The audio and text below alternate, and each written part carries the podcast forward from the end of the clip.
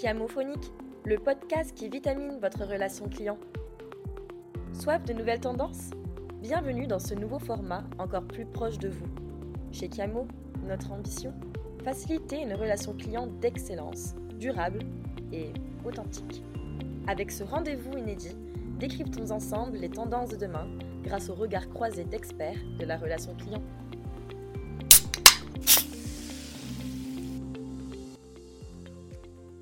Bienvenue dans ce nouveau numéro de Chiamophonique.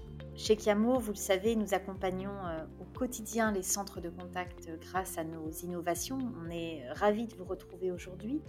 Un sujet nous tient à cœur, il s'agit des, mutations de la relation client et notamment la perspective de 2030. Interroger ce qu'elle sera nous semble essentiel aujourd'hui et c'est le thème qu'on va explorer avec deux invités exceptionnels avec lesquels on va pouvoir regarder en profondeur trois sujets, le consommateur 2030, le conseiller et puis les outils qui auront lieu d'être. Je vous présente Chloé Paterno. Tu es futurologue. Bonjour Palamé. Exactement, je suis futurologue, oui. Merci. Et toi, Eric Dauteloup, tu diriges le cabinet Assemis. Tout à fait. Bonjour Palamé, bonjour Chloé. On est ravis de faire ce chiamophonique avec vous. Je vais vous demander de vous présenter. Peut-être toi pour commencer, Chloé? Oui, bien sûr. Alors moi, effectivement, je suis futurologue. Donc mon métier, c'est d'explorer les tendances. Donc ça va être un peu tout sujet confondu. Ça va de la mobilité au care, à la tech. Et en explorant ces tendances, en fait, j'essaie de décrypter ce qui va venir vers nous. Et je transforme tout ce contenu en outil de communication. Merci beaucoup. Et, et toi, Eric, tu peux te présenter?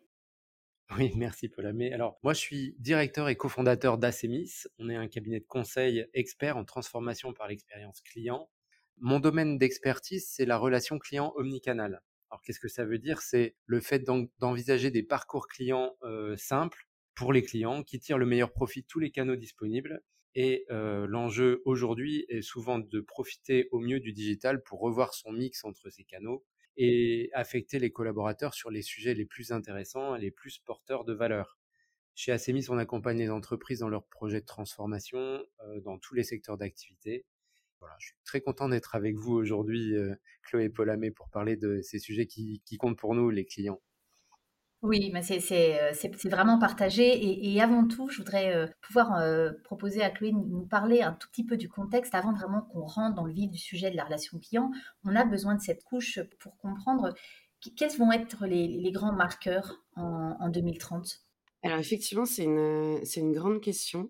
On essaie de dessiner les marqueurs de 2030. En fait, on essaie, d'abord d'identifier des tendances lourdes, des tendances profondes qui traversent les sociétés et qui vont créer toute une série de, projets, d'acteurs, etc., émergents, qui vont eux-mêmes influencer euh, la dynamique de la relation client, par exemple.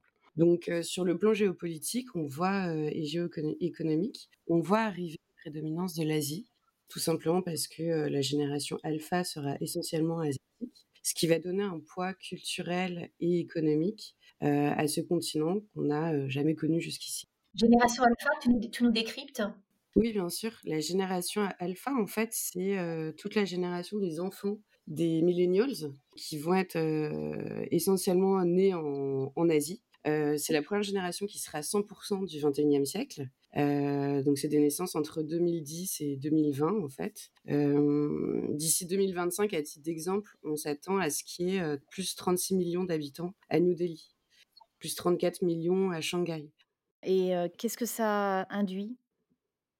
On voit vraiment qu'ils seront principalement influencés par la, culture asiatique du sud et du nord-est. Et du coup, leurs habitudes de consommation vont incarner en fait ce basculement du poids géopolitique et de l'activité internationale vers ce continent, là où l'Europe et l'Amérique sera plutôt en déclin.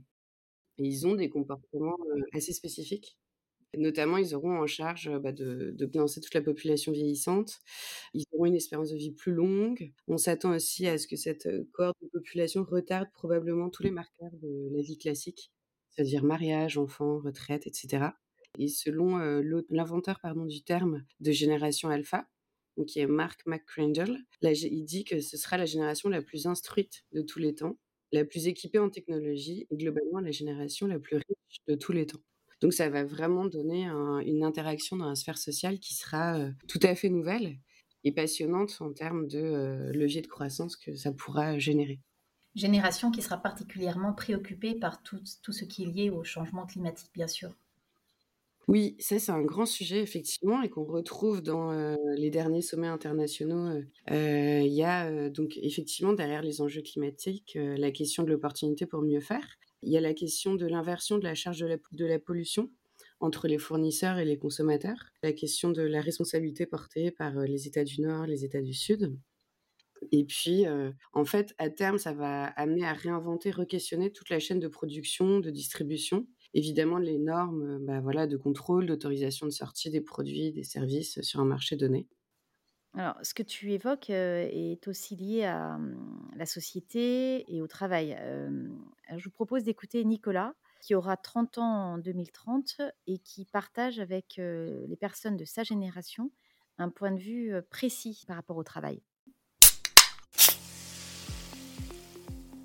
L'intervention fraîche Bonjour, je suis Nicolas, jeune diplômé. Euh, pour moi, le rapport au travail a clairement changé entre ma génération et les précédentes. Euh, moi, je suis quelqu'un qui veut se donner à fond et je veux savoir euh, pourquoi. Peut-être que ma génération travaillera moins, mais on parle beaucoup en ce moment de la semaine des 4 jours. Et, cette semaine-là, ça permet de mieux travailler. Et en continuant sur, sur le travail, quel est ton avis, Chloé? Il y a un changement du rapport au travail qu'on retrouve avec le télétravail qui est considéré aujourd'hui comme un acquis social, l'évolution de la figure du manager, beaucoup moins hiérarchisé qu'avant, qui agit beaucoup plus comme un chef d'orchestre, comme un mentor. il y a la question de l'automatisation des tâches qui arrive avec, avec le no-code et l'intelligence artificielle grâce à la tech qui vont traverser l'économie on va voir beaucoup de questions émerger à travers ce rapport au travail, ce rapport à l'économie digitalisée. Il y a la question des GAFAM qui se pose, celle de leur pérennité. On voit quelques exemples émergents aujourd'hui avec l'exemple de Twitter, de, de, Meta, de Facebook. celle aussi de la question de la data et de la confidentialité, ainsi que, pourquoi pas, du développement de la low-tech donc qui questionne la place du digital aussi, à la fois dans l'économie et dans ce qui nous permet de faire société ensemble. Donc là, c'est la question du rapport à l'éducation, mais ça peut être le, rapport au manager, aux collaborateurs, aux clients, euh, aux marques. Et merci pour cette, cette introduction qui est, vraiment très intéressante. Et euh, on, a, on a travaillé sur le sujet euh, avant ce podcast. Et, et c'est vrai qu'on essaie de se poser la question avec Eric, à qui je vais laisser la parole qu'est-ce que ça dit du, futur consommateur, de, celui qui aura le, pouvoir demain en 2030 euh, Eric, ça, veut dire quoi? Ça veut dire que demain, c'est la génération, euh, les générations Z et Alpha qui s'emparent complètement euh, du marché. ça devient les, les, les, seuls consommateurs quelque part? C'est effectivement un des points sur lesquels nous, on essaie d'être très vigilants quand on accompagne nos clients. Ces, nouvelles générations, elles sont au cœur du, monde de demain et de leur position d'utilisateur du digital. Il y a beaucoup de choses qui changent, en effet. Pour autant, il y a un énorme risque à, oublier une partie de ses clients. On pense facilement aux générations les plus âgées qui pourraient être écartées d'un monde très digital, mais il y a des études intéressantes qui montrent que l'électronisme, qui est l'inaptitude d'un individu à utiliser les outils numériques au quotidien, c'est un phénomène qui toucherait aujourd'hui 17% de la population. Il y a une enquête régulière faite par l'INSEE à ce sujet. 17% de la population en France, c'est quand même 13 millions de personnes. Énorme, absolument énorme. Effectivement, il y a des différences entre les régions, les milieux socio-professionnels, etc. Mais ça touche quand même quelque part tous les niveaux, tous les âges. Et, on imagine bien qu'on est un grand opérateur ou une banque ou un, retailer, on ne peut pas se passer d'un marché de presque un quart de ses clients. Il y a aussi un, renforcement de l'image et, de l'écrit, j'imagine. Dans ce monde très digital, on a l'impression qu'il y a un renforcement très net de la place de l'écrit et de l'image. Pour autant, il y a une, sorte de distanciation par rapport au client, euh, entre le client et la marque, euh, par rapport à ce qu'on avait habituellement avec des, interactions euh, humaines, je, dirais normales, que je, qualifierais de normales. Demain, la question pour les marques, ça va être de se dire, enfin, comment, comment ça va se passer demain? Est-ce qu'on s'appuiera sur encore plus d'influenceurs pour agir au nom des marques vers les clients finaux? Est-ce que les marques, au contraire, chercheront à avoir plus de relations directes avec les consommateurs? Comment on va embarquer les, la relation dans des univers où les groupes de discussion prennent une grande place, des WhatsApp, Facebook, Twitter, comme tu l'évoquais tout à l'heure, Instagram aujourd'hui, d'autres canaux demain qu'on ne connaît pas à date. Comment tout ça va changer et quel impact ça aura sur la relation client? Ça va être des vraies questions compliquées à traiter. Alors effectivement, euh, maintenant qu'on a fait ce, portrait robot, ça, peut être intéressant d'essayer de, comprendre les, comportements. Et je crois que, vous, à CEMIS, vous avez euh, vraiment une, euh, fait un, gros travail d'analyse de ce qui vous semble les, attentes à venir dans le domaine bah, notamment donc, de, la, de la relation client. Est-ce que tu peux peut-être juste nous les lister et puis ensuite je proposerai qu'on les commente chez, chez on essaie de mener, alors on n'est pas futurologue, on n'a pas les, toute cette technicité. En revanche, on a, en travaillant sur un ensemble de secteurs avec des grands acteurs sur l'ensemble des secteurs, on est obligé et on est amené à réfléchir sur qu'est-ce qui se passe dans le monde entier, sur euh, des grands critères d'expérience client. Et ça nous a amené à, ressortir cinq grandes attentes sur lesquelles euh, les clients se, positionnent euh, en matière de relations clients.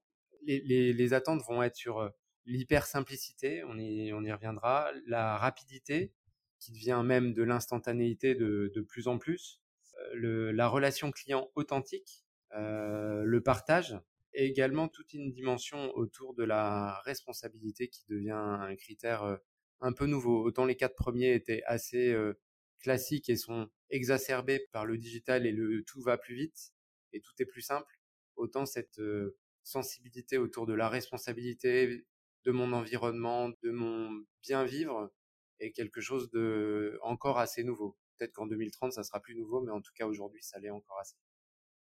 Merci Eric, c'est un, beau programme en perspective. Je, vous propose que nous euh, considérions ces différents euh, facteurs clés de succès dans la suite de cette euh, story avec le podcast Les attentes du consommateur 2030.